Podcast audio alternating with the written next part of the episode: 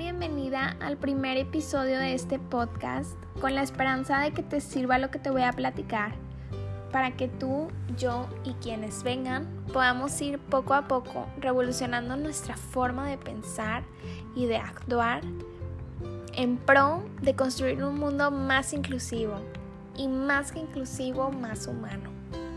Soy Marceleija, soy licenciada en Educación Especial y actualmente estudiante de la maestría en Educación Inclusiva. Hoy estoy muy emocionada de platicarte un poquito de mí, de mi experiencia, de mi formación. Voy a empezar por contarte un poquito de lo que viví hace unas semanas cuando aprendí a andar en patines, para ilustrar de alguna manera lo que pasa cotidianamente en muchas de las esferas de nuestra sociedad pero particularmente lo que pasa en nuestras aulas.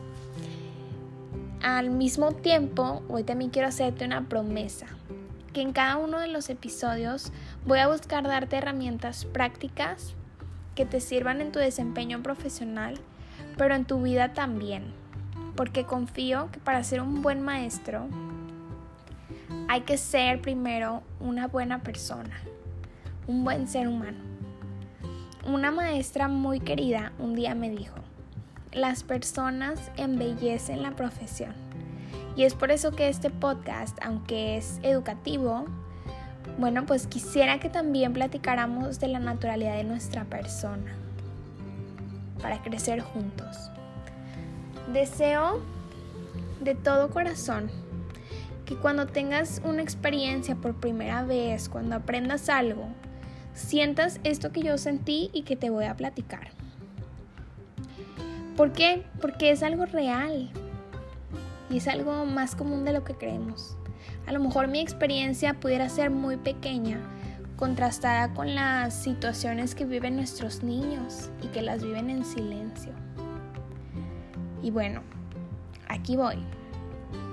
Entre las fiestas y los regalos, yo recibí unos patines que ya tenía algunos años queriendo.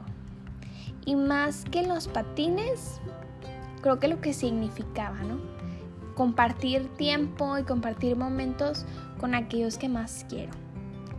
Bueno, pues llegan los patines, ese mismo día los estreno y bueno, quizá no fue tan complejo como creía, porque en el lugar en donde fuimos había barandales que me servían de apoyo, de pronto una caída, pero bueno, predominaban las risas y todo bien. Hasta que, junto con los patines, nos habían regalado una clase de patinaje y bueno, fuimos. Al llegar, el coach nos da la bienvenida, la instrucción y bueno, nos dice, van a hacer este ejercicio, es el más fácil, vamos a practicar la posición de descanso. Es como lo más básico. Y eh, pues a simple vista parecía un ejercicio sencillo.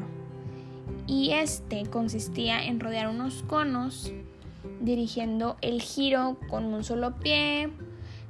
Tenía que haber una postura determinada, un pie adelante del otro, la espalda recta, girar la cadera para poder dirigir el giro, poner más fuerza en, una pierna que en otra, etc. Entonces, bueno, a la hora de la hora, pues bueno, no era tan sencillo como creí para mí.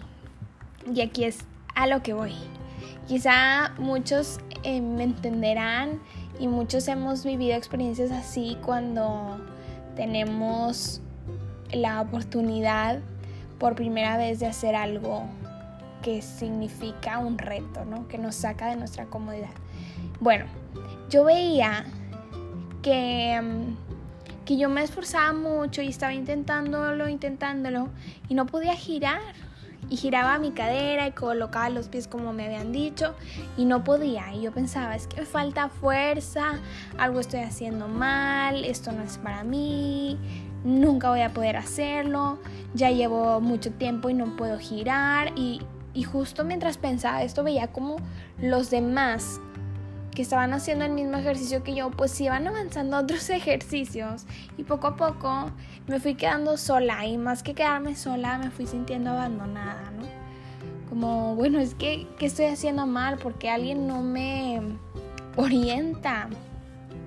Bueno, El, instructor de pronto se acerca, me repite la instrucción de la misma forma, con las mismas palabras y modelándolo, pero me servía de poco, ¿no?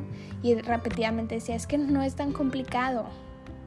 Y bueno, ya casi al final de la clase, después de una hora y media de estar intentando girar y no haber podido, el instructor me mira los pies y ve cómo tienen esta tendencia a juntarse del, del centro los dos patines. Y me hace una pregunta, ¿tienes la pisada hacia adentro? Y claro que yo le respondo que sí, es algo que tengo como muy consciente, que tengo esta postura, eh, la verdad no sé qué se deba, pero mis pies tienden a inclinarse hacia adentro. Entonces me dice, yo también tengo la pisada así. Y por eso se te hace tan difícil. Sé lo que es. Y bueno, de ahí deriva una, una recomendación y me dice, bueno, tienes que poner más fuerza en la parte exterior de los pies para poder hacer el contraste, etc. Bueno, de aquí quiero destacar varias cosas. La primera es que hay cosas tan naturales y tan ocultas que de pronto o determinan no que sea más complejo o menos complejo aprender, sino determinan la forma en la que debo aprenderlo.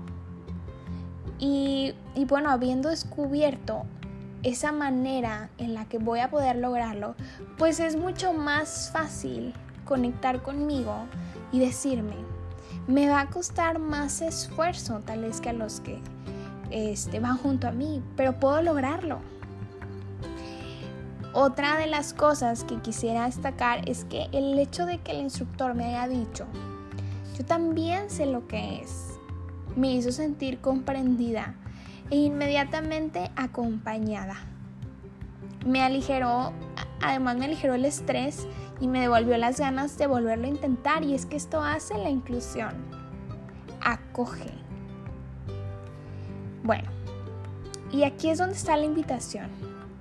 Primeramente, hacer quien eres, con las imperfecciones que tenemos o que tienes y que más bien te hacen perfectible.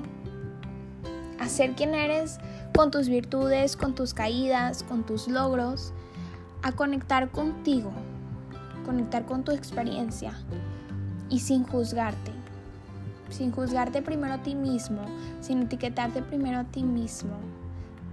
Y bueno, pensar, qué bueno que pasé lo que pasé, porque eso ha hecho que hoy sea quien soy y que haya aprendido lo que ahora sé. Y bueno, progresivamente, después de cambiar la perspectiva que tenemos de nosotros mismos, podemos cambiar también la percepción que tenemos de los demás. Podemos creer que se puede, podemos tener expectativas más justas para cada uno de los estudiantes. Y bueno, también pensar quién queremos ser y qué queremos que signifique nuestro salón de clases para los aprendices.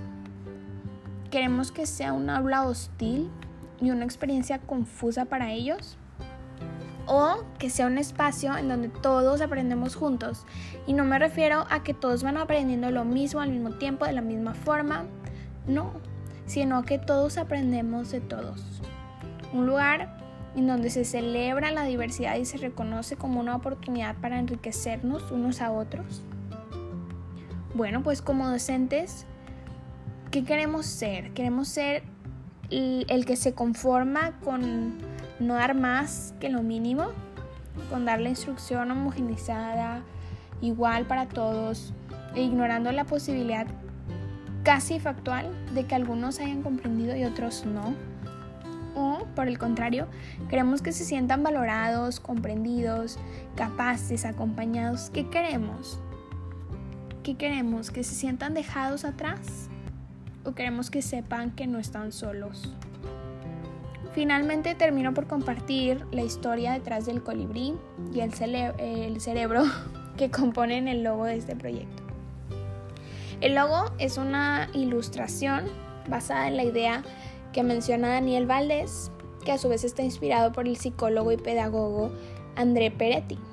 Ellos hablan del colibrí como metáfora de la acción pedagógica y nos invitan a, a, reconocer en el colibrí y en su función de extraer el néctar, pues esa delicadeza que tiene para acercarse a las flores y no quebrarlas.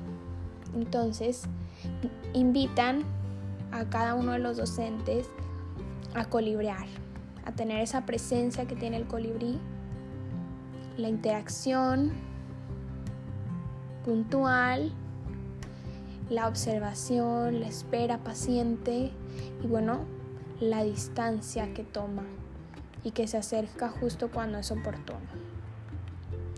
Y bueno, asimismo nos invitan desde esta metáfora a que nuestra acción no sea intrusiva, no obstaculice el propio proceso de aprendizaje y desarrollo de los alumnos, pero que tampoco abandone, sino que se sientan acompañados.